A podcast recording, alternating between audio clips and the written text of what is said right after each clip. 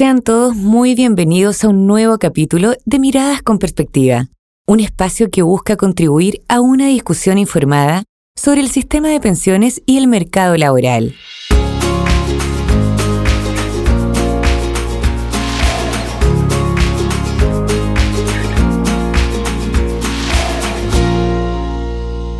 Iniciamos nuestro tercer capítulo abordando un tema que reviste importancia a la hora de formular una reforma al sistema de pensiones. Nos referimos a la sostenibilidad financiera del sistema en el tiempo. Para modificar nuestro sistema previsional se requiere un acuerdo transversal de los distintos sectores de la sociedad, pero para que dicho acuerdo sea exitoso y de más largo plazo, debe lograrse sobre una base técnica que considere la realidad del país, es decir, su mercado laboral, el impacto sobre este, la demografía y el gasto fiscal que genere el pago de las prestaciones, no solo actualmente, sino también en el futuro, dado que los beneficios previsionales deben tener permanencia y certeza en el tiempo. Si bien el sistema de pensiones chileno ha tenido modificaciones, no son muchas aquellas que han marcado un hito importante en el perfeccionamiento del mismo. En 2012 se crearon los multifondos con el objetivo de que los afiliados tuvieran la facultad de elegir en qué tipo de fondo querían invertir sus dineros, diferenciándose cada uno de ellos por el porcentaje de renta variable y renta fija que podían mantener. Esto permitió que los recursos de la cuenta individual de cada trabajador se invirtieran de acuerdo con su perfil de riesgo con algunas restricciones legales. En caso de que el afiliado no optara por un fondo específico, la ley señala que la definición es por defecto según la edad del trabajador.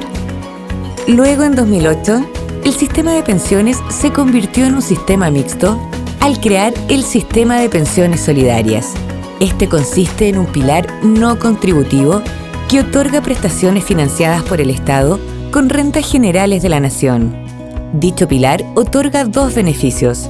Por una parte, una pensión básica solidaria de vejez y de invalidez para quienes no estén adscritos a un régimen previsional o bien no hayan cotizado nunca en el sistema de pensiones.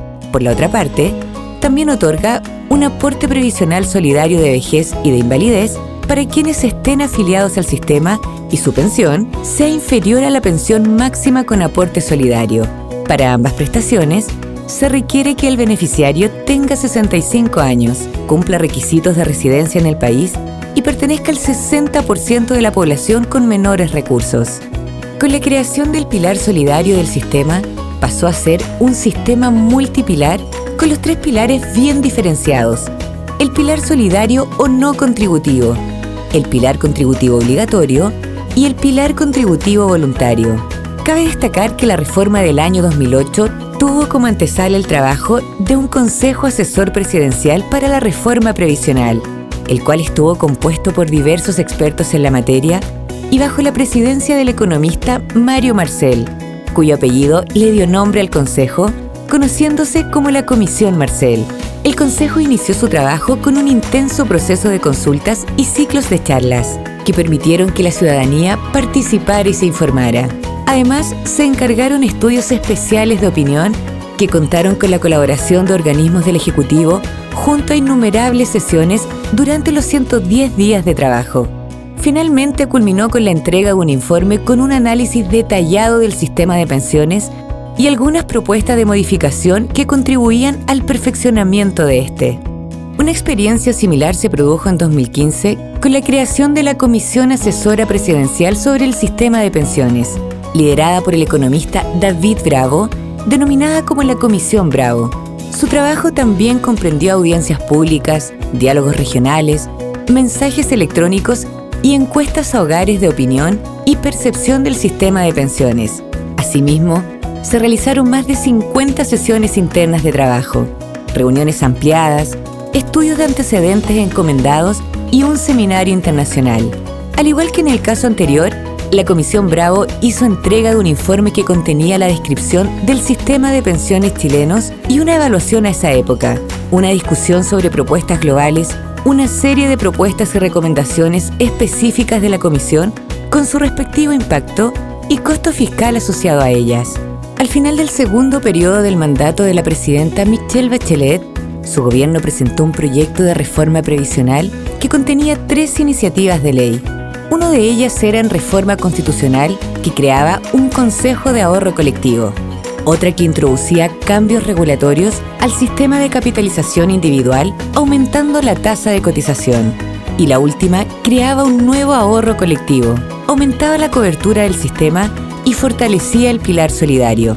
Sin embargo, esta reforma no prosperó en el Congreso Nacional. Bajo el gobierno actual del presidente Sebastián Piñera, también se presentó una reforma previsional que originalmente aumentaba la tasa de cotización de ahorro personal de los trabajadores, otorgándoles la libertad de elegir quién administrará este nuevo ahorro personal. También creaba nuevas instituciones con o sin fines de lucro para la administración de los recursos previsionales. Respecto a los beneficios que otorgaría el Estado, fortalecía el pilar solidario y creaba un aporte adicional para la clase media, entregando mejores beneficios a las mujeres con el objeto de corregir las inequidades existentes. Asimismo, se establecía un nuevo seguro de dependencia severa cuya cotización era de cargo del empleador para favorecer a aquellos adultos que física y o mentalmente no fueran autovalentes y requieran de un apoyo o ayuda especial. Posteriormente, dicho proyecto sufrió modificaciones agregándose más puntos porcentuales de cotización el objeto de crear un fondo de ahorro colectivo. Este proyecto fue aprobado por la Cámara de Diputados y Diputadas y se encuentra actualmente detenido en el Senado. Como podemos ver, durante las últimas décadas ha habido varios intentos de perfeccionar el sistema de pensiones, pero no se ha logrado un acuerdo que permita avanzar en la materia. No obstante, Actualmente en el Congreso Nacional se discute la pensión garantizada universal, que tiene como objetivo favorecer a todos los adultos mayores de 65 años o más, se encuentren o no pensionados, beneficiando incluso a aquellos que pudieran estar trabajando. La cobertura del beneficio es para toda la población, excluyendo al 10% de mayores ingresos. La prestación consiste en una suma fija mensual que supera la línea de la pobreza solo diferenciándose para aquellos cuyos ingresos mensuales superen un umbral.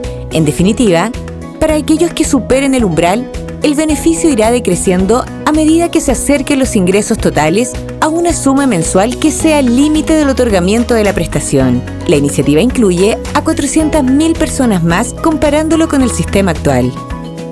En un futuro próximo, el debate para perfeccionar nuestro sistema de pensiones debe necesariamente considerar, ponderar y comprender un análisis técnico, el que se puede lograr mediante la creación de una comisión de personas entendidas en la materia, que puedan entregar una propuesta razonable y que permita financiar el sistema en el tiempo. Ahora bien, con la aprobación de una pensión garantizada universal, se estaría garantizando a los mayores de 65 años un piso que les permita una subsistencia mínima, dado que se ha fijado ese monto en la línea de la pobreza, el cual puede ir aumentando en el tiempo. Sin embargo, dicho aumento debe establecerse en una suma que no desincentive la participación en el pilar contributivo obligatorio del sistema actual, puesto que los sistemas previsionales requieren la participación de todos los trabajadores de un país, tanto los dependientes como los independientes, con una cobertura lo más amplia posible. Y no solo de los trabajadores, también de los empleadores y del Estado a través del pilar solidario y mediante bonificaciones especiales que permitan corregir las asimetrías del mercado laboral, como ocurre por ejemplo con las mujeres trabajadoras. Una propuesta de mejora del sistema debe considerar un incremento en la tasa de cotización, dado que no se ha aumentado durante los 40 años, es decir, desde la creación del sistema.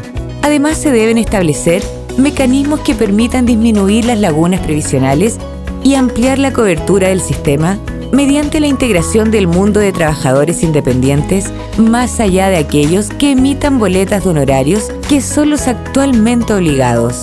En el análisis que se haga, es importante tener presente la importancia del ahorro para la sostenibilidad de un sistema de pensiones. Los sistemas previsionales de los países más desarrollados le dan una importancia al ahorro previsional, adquiriendo cada vez más relevancia la capitalización individual, puesto que contribuye significativamente al financiamiento de la pensión final y permite asegurar sostenibilidad del sistema si la tasa de cotización es acorde con la tasa de reemplazo esperada para dicho sistema. Igualmente, se debe fortalecer el pilar contributivo voluntario mediante bonificaciones fiscales y franquicias tributarias, dependiendo del nivel de ingreso de los trabajadores, de manera tal que la participación en dicho pilar sea lo más amplia posible. Por lo mismo, podrían crearse mecanismos o instrumentos que faciliten la participación de los empleadores en planes voluntarios, de manera tal que estos puedan premiar la permanencia de sus trabajadores. Esto permitiría retener colaboradores en niveles operativos, técnicos y profesionales que requieran de una larga experiencia al interior de la empresa. El sistema de pensiones chilenos requiere un perfeccionamiento que reconozca las bondades del sistema actual y que desprenda de ciertos prejuicios que no permiten visibilizar las ventajas de un pilar contributivo obligatorio basado principalmente en el ahorro individual. Todas las reformas que se han presentado hasta la fecha, las cuales han tenido el trabajo técnico de comisiones integradas por expertos, han propuesto mejorar el sistema manteniendo el ahorro individual como una fuente importante en el financiamiento de la pensión. Ello, más la implementación de una pensión garantizada universal que entregue un aporte para una subsistencia mínima a los adultos mayores financiada con ingresos cuya recaudación provenga de los impuestos generales pagados por toda la población, permite que todos los habitantes del país contribuyan a proveer ingresos a los adultos mayores, cumpliéndose de una manera más íntegra el principio de solidaridad que todo sistema de pensiones demanda. Muchas gracias por escucharnos. No olviden hacernos sus comentarios en nuestras redes sociales. Nos vemos pronto en un nuevo capítulo de Miradas con Perspectiva.